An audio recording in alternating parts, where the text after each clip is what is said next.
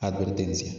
Los relatos aquí narrados son verdaderamente verídicos y queda bajo su propio riesgo escucharlos. Sean bienvenidos a este, su paraginóspito. Comenzamos.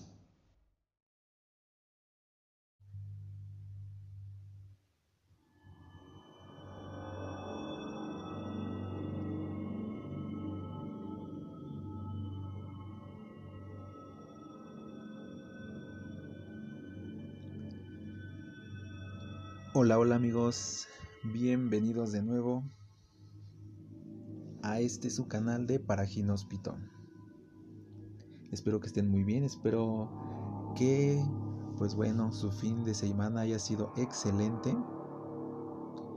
Hoy, lunes, venimos con un nuevo episodio, con un tema que la verdad es bastante conocido yo creo que por todos ya que hay documentales, hay películas.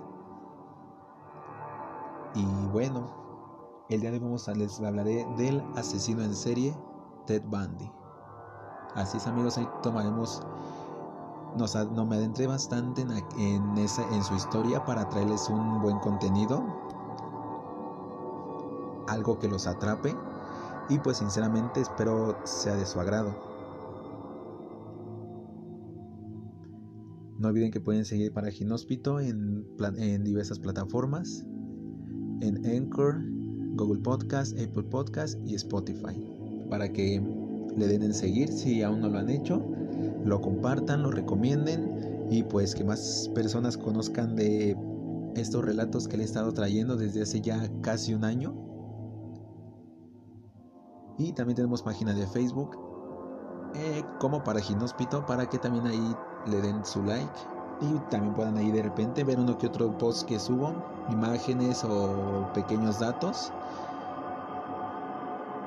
Y pues sepan también cuando estoy grabando pues estos podcasts. Pues nada amigos, nos vamos ahora sí que con el caso, como les repito, de Ted Bundy. Así que ya saben, apaguen las luces, tomen asiento y disfruten de este su paraginóspito. Comenzamos.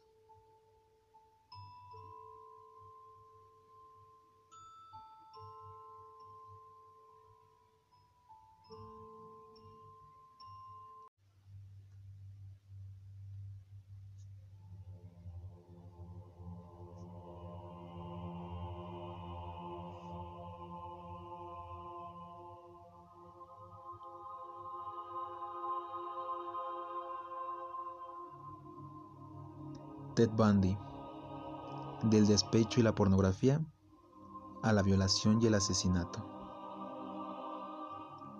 Este asesino en serie se valió de su carisma y atractivo físico para engañar a sus víctimas. Una ruptura sentimental desencadenó una ola de crímenes en Estados Unidos. Las cifras oficiales apuntan a 36 víctimas, pero los investigadores subrayan que fue, fueron en torno a 100 el desencadenante, una dolorosa ruptura sentimental y su adicción a la pornografía. El hogar familiar ya, ya predispuso a Bondi a tomar unos derroteros criminales, rasgo crucial para desatar el asesino en serie que llevaba dentro. El especial odio que profesaba hacia su supuesta madre, su infancia fue un cúmulo de mentiras. Llevó a un jovencito Ted a reprimir su personalidad y a ir forjando una, fuerte poder de seducción. Dicho poder de seducción fue lo único que ocultó sus verdades intenciones hizo diabólicamente. Podemos decir que nos encontramos ante el Casanova del crimen. Ya desde su nacimiento el 24 de noviembre de 1946 en Burlington, Ted no fue un niño corriente. Después de que su padre un veterano de Louis, su madre, perdón, un veterano de la Fuerza Aérea de los Estados Unidos los abandonara. Louis, su madre, se hizo pasar por la hermana mayor del pequeño y le hizo creer que sus padres eran sus abuelos. Bondi descubrió la verdad durante la adolescencia y aquello lo traumatizó. haciendo que el germen del odio empezara a brotar. Además, la tensión en el domicilio familiar era insoportable. Antes de que se mudaran a casa de otros parientes en Tacoma, madre e hijo tuvieron que soportar los maltratos físicos a los que el abuelo sometía a la abuela. La violencia era la tónica habitual, así que Louis decidió marcharse junto con Ted y poner tierra de por medio. Se trasladó a Tacoma y conoció al que sería su marido y con quien tendría cuatro hijos más. Johnny Culpeper Bundy, cocinero del ejército del que Ted adoptó el apellido, su verdadero nombre era Theodore Robert Cowell, ya que le pusieron el apellido de la madre, pero con quien nunca mantuvo una buena relación. Las secuelas de su infancia eran cada vez más patentes. Todos los traumas brotaron durante la adolescencia. Ted se mostraba como un chico reservado, extremadamente tímido e introvertido, infantil en algunos momentos y con tendencia a estar solo. Prefería la soledad a la compañía. Por eso sus compañeros le trataban como un bicho raro. No tenía amigos ni pretendía tenerlos. Entendemos que esa etapa de aislamiento sumada al ferviente rencor hacia su madre le condujo a encontrar una siniestra válvula de escape. Se dedicaba a mutilar y asesinar a cualquier animal que encontraba en su camino. Ese era su divertido hobby, del que nadie supo hasta que los psicólogos analizaron su perfil en la cárcel. Aunque su carácter introvertido le impedía relacionarse con los demás, cuando empezó sus estudios de derecho, su actitud cambió por completo. Su entorno estudiantil le consideraba un chico afable y con buenos modales. Era muy buen estudiante, activo y seductor con las chicas. Aunque fuera de las aulas no mantenía ningún tipo de relación íntima con ellas.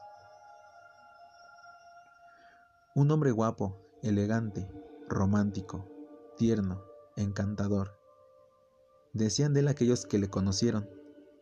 Pasó de la, de la timidez a la seguridad, a tener un carácter dominante y de liderazgo. Si durante la adolescencia ya cometía pequeños delitos como hurtos de objetos de lujo, en esta etapa los actos delictivos pasaron al robo de coches y, y, allanamiento de morada. Jamás le pillaron y le detuvieron por cometerlos.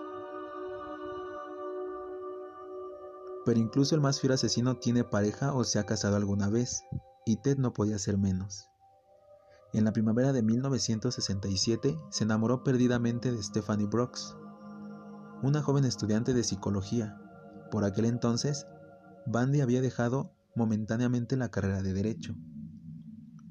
Muy guapa, inteligente y de una buena familia de San Francisco. Aquel romance cambió para siempre a este criminal, ya que encontró en Stephanie lo que tanto ansiaba en una mujer. Su utopía se había hecho carne. Tras dos años de relación, ella decidió ponerle fin. No le convencía la sombría personalidad de Ted ni lo extraño de su comportamiento. Mientras que Stephanie extraño de su mientras que Stephanie tenía muy claro cuál era su camino, su novia andaba perdido y sin rumbo. Eso hizo que se desencantara del apuesto Bondi, que no superó la ruptura y se obsesionó con ella.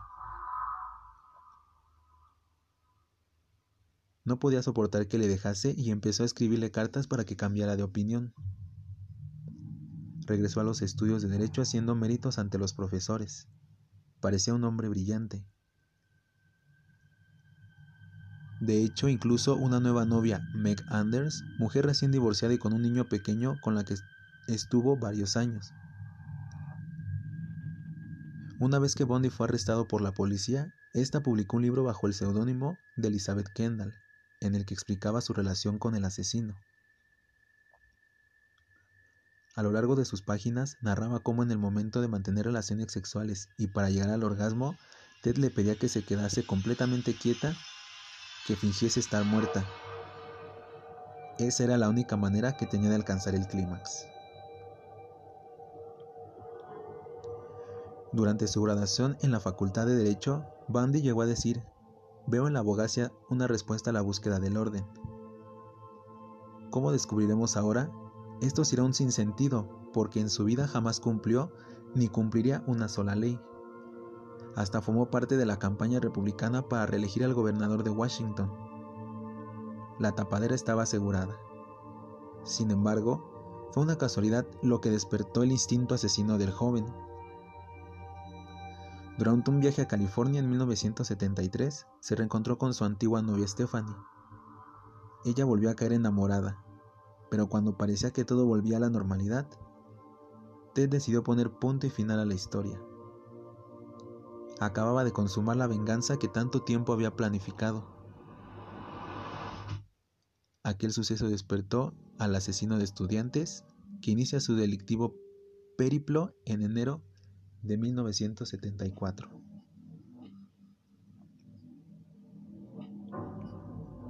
Su primera víctima fue la joven Johnny Lenz, de 18 años, a quien asaltó en la habitación de su residencia.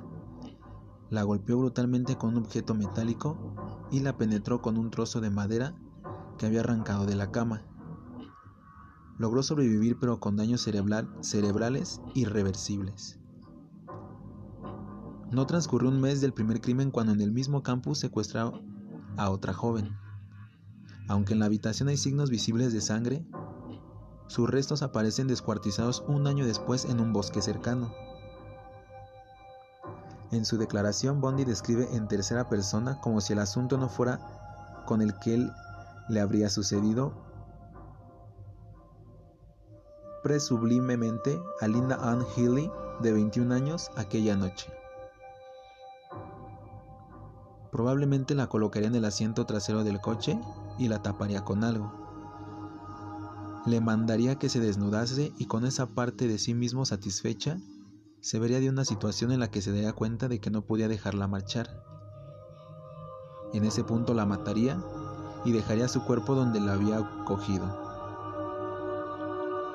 Durante los meses siguientes, multitud de chicas continuaron desapareciendo sin dejar rastro siempre jóvenes universitarias, de piel blanca, atractivas, de cabello negro y peinadas con raya en medio. Eran un calco de su exnovia. La técnica que empleaba era simple, valiéndose de su carisma y atractivo físico, se colocaba el brazo en cabestrillo y se paseaba alrededor de algunas de sus víctimas, sujetando con el otro brazo una pila de libros que intencionadamente dejaba caer. Entonces, las chicas no daban en ayudarle a recogerlos e introducirlos en su vehículo. Agradecido, él les pedía que los acompañasen a tomar algo para recompensarlas. La mayoría cayó en su trampa, incluso hubo alguna que condujo su coche. Pocas salieron corriendo, con el fin de cometer un crimen que no asociaran con otros crímenes. Explicaban los escritores Stephen Meekout y Hawk Ainsworth en su libro The Only Living Witness, The True Story of Serial Sex Killer Ted Bundy. El asesino decidió cambiar los escenarios y viajar a través de Estados Unidos. De esa manera recorrió Washington, Utah, Colorado y Florida, dejando atrás multitud de raptos y asesinatos. El modus operandi empleado por el asesino siempre era el mismo. Secuestraba a sus víctimas, las llevaba a un lugar seguro para no correr riesgos las estrangulaba hasta que fallecían y una vez muertas, las sodomizaba con algún objeto, contundente incluso con su propio pene mientras mordisqueaba sus cuerpos. La policía comenzó a relacionar todos los asesinatos. Algunos testigos describieron el físico de Ted, pero se hacía imposible encontrarle, ya que cambiaba de aspecto continuamente. Modificaba su peinado, se dejaba barba o se afeitaba. Además sus rasgos físicos no llamaban demasiado la atención, por lo que no levantaban sospecha alguna. Por otra parte, las investigaciones revelaron que en todos los crímenes se habían utilizado el mismo coche, un Volkswagen de color blanco. Pero fue el retrato robot elaborado entre los oficiales de Utah y de Washington lo que puso en el buen camino a la policía. Una amiga de la novia de Ted, Meg Anders, identificó dicha imagen con la del asesino. El parecido del retrato robot era con él era asombroso y se comprobó que muchos de los detalles del caso también apuntaban a él. La novia se percató que tanto el hombre buscado como Ted conducían el mismo coche y que en su casa él tenía muletas y escayola, así que llamó de forma anónima a la policía contándole lo sucedido. Sin embargo, a pesar de contrastar toda la información, cuando los testigos vieron su foto, dudaron de que Bondi fuese el verdadero criminal. La policía había estado a un paso de capturarlo, pero prefirió seguir otras pistas. Curiosamente, su primer arresto ocurre el 16 de agosto de 1974 en Utah, después de que una mujer lo identifique como un posible secuestrador. Le condenan a un año de cárcel en la prisión de Colorado, pero consigue fugarse antes de llegar y desaparece durante varios meses. En este tiempo siguió consumando más crímenes y empezó a cometer errores. Se volvió descuidado porque ya no asaltaba a sus víctimas al caer el sol, sino también durante el día. De hecho, su poder de seducción cayó en picada y muchos de ellos salían corriendo al ver su extraño comportamiento. Algunas sirvieron como testigos relevantes durante el juicio. El 8 de noviembre de 1974, todo cambió para Ted Bundy, cuando tras elegir en una tienda de libros a su próxima víctima, Carol Darronch, se hizo pasar por un oficial de policía la persuadió para que se subiera al coche con la excusa de que había intentado robarle y durante el trayecto inició un forcejeo con ella. El asesino intentó esposarla, pero la muchacha logró deshacerse de él y salió del coche. Bundy bajó del automóvil, pero la joven le propinó una fuerte patada en los genitales y salió corriendo salvando su vida. Tal era su sed de sangre que unas horas más tarde Ted decidió buscar otra víctima, no encontraron el cadáver, pero sí las llaves de las esposas que previamente había utilizado con Carol. El círculo se estrechaba. La pista del coche y el testimonio de la superviviente resultaron determinantes.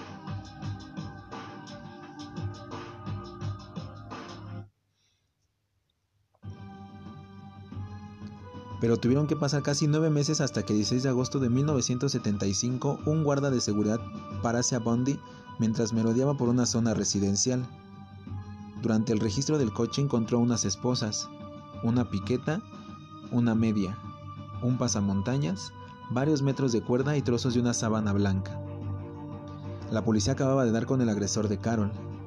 En los siguientes tres meses las autoridades investigaron en profundidad la vida de Bundy y tomaron declaración a varios de los testigos, incluida su expareja Elizabeth Kendall. Tras su arresto, el 23 de febrero de 1976 comienza el juicio contra Ted por intento de secuestro con agravantes. Él creyó que se iba a librar, pero cuando Carol Darronch explicó lo, lo acaecido aquella tarde mientras lo señalaba como el único culpable, Bundy rompió a llorar negando todos los cargos. El juez lo sentenció a 15 años de cárcel con posibilidad de libertad condicional y una vez en prisión pasó a una serie de pruebas psicológicas. El resultado de los informes fue que no estaba loco, ni era psicótico, ni un desviado sexual. Su único problema era la fuerte dependencia que tenía de las mujeres y su temor a ser humillado por ellas. Por no mencionar su adicción a la pornografía, que confesó en una de sus últimas entrevistas de televisión.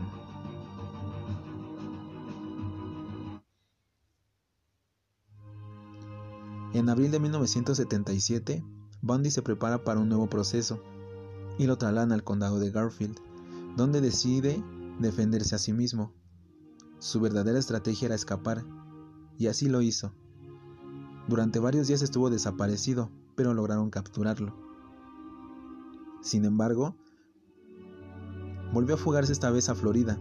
Mientras tanto, las autoridades intentaban encontrarlo y relacionar todas las pruebas descubiertas en su vehículo con las pruebas recogidas en las escenas de los crímenes.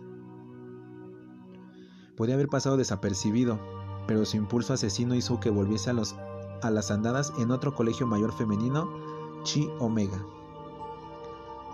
Siete mujeres fueron atacadas y asesinadas en los seis meses que Bondi estuvo desaparecido, entre ellas una niña de tan solo 12 años, a la que violó vaginal y analmente, estranguló y degolló. Todo el condado de Florida estaba aterrado por la sucesión de crímenes. La pesadilla acababa la noche del 14 al 15 de febrero de 1978, cuando un policía mandó para su coche al percatarse de que conducía de forma extraña. Le identificó y fue detenido ipso facto.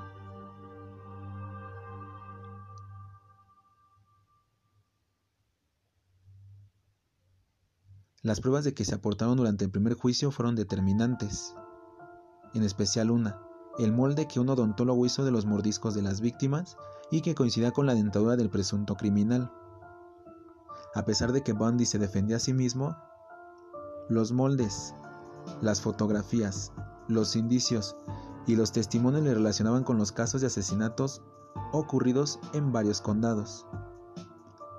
Tras varias horas de, de deliberación, el jurado lo encontró culpable de los asesinatos de Lisa, Levy y Margaret Bowman el 23 de julio de 1978. El juez sugirió que lo condenan a la silla eléctrica. El segundo juicio, esta vez por el asesinato de Kimberly Leach, se celebró el 7 de enero de 1980 en Orlando, Florida. Esta vez Bondi prefirió no autodefenderse y sus abogados intentaron apelar a la incapacidad mental. Sin embargo, nadie les creyó. El 24 de enero de 1989 fue la fecha elegida para su ejecución. Hasta entonces, Ted lo había intentado todo.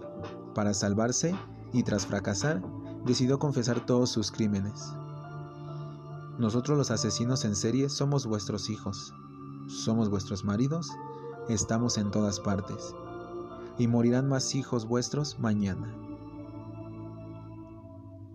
Su última voluntad fue ir al baño para evitar hacerse sus necesidades encima y ver a un sacerdote. Tras su muerte, los medios de comunicación titularon la noticia Murió el animal.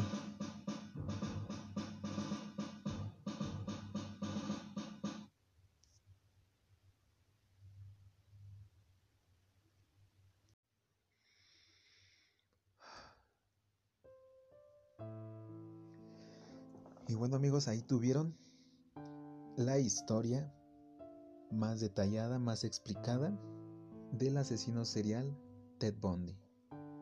Sinceramente fue una persona que marcó una historia en Estados Unidos por su forma de ejecutar, pues mmm, sus crímenes, sus asaltos, sus violaciones y sus ejecuciones.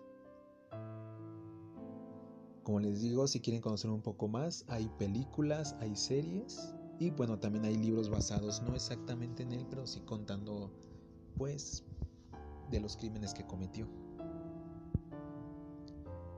Y bueno amigos, no nos podemos despedir sin antes dejarles otra pequeña reflexión que se llama He aprendido. He aprendido que los amores pueden llegar por sorpresa o terminar en una noche. Que grandes amigos pueden volverse grandes desconocidos. Y que por el contrario, un desconocido puede volverse alguien inseparable. Que él nunca más, nunca se cumple. Y que él, para siempre, siempre termina. Que el que quiere, lo puede lo sigue, lo logra y lo consigue. Que el que arriesga no pierde nada y que el que no arriesga no gana y pierde. Que si quieres ver a una persona, búscala, mañana será tarde. Que el sentir dolor es inevitable, pero sufrir es opcional. Y sobre todo, he aprendido que no sirve de nada seguir negando lo evidente. Bueno amigos, pues espero les haya gustado este capítulo, este episodio. Espero lo disfruten tanto como pues yo disfruté escribiéndolo, buscando información y recopilando datos. Y pues nada, espero lo puedan recomendar, espero lo puedan compartir con sus amigos, familiares, con alguien cercano, con quien gusten, para que pues conozcan a lo mejor historias que a lo mejor no conocían o desconocían o conocían muy poco.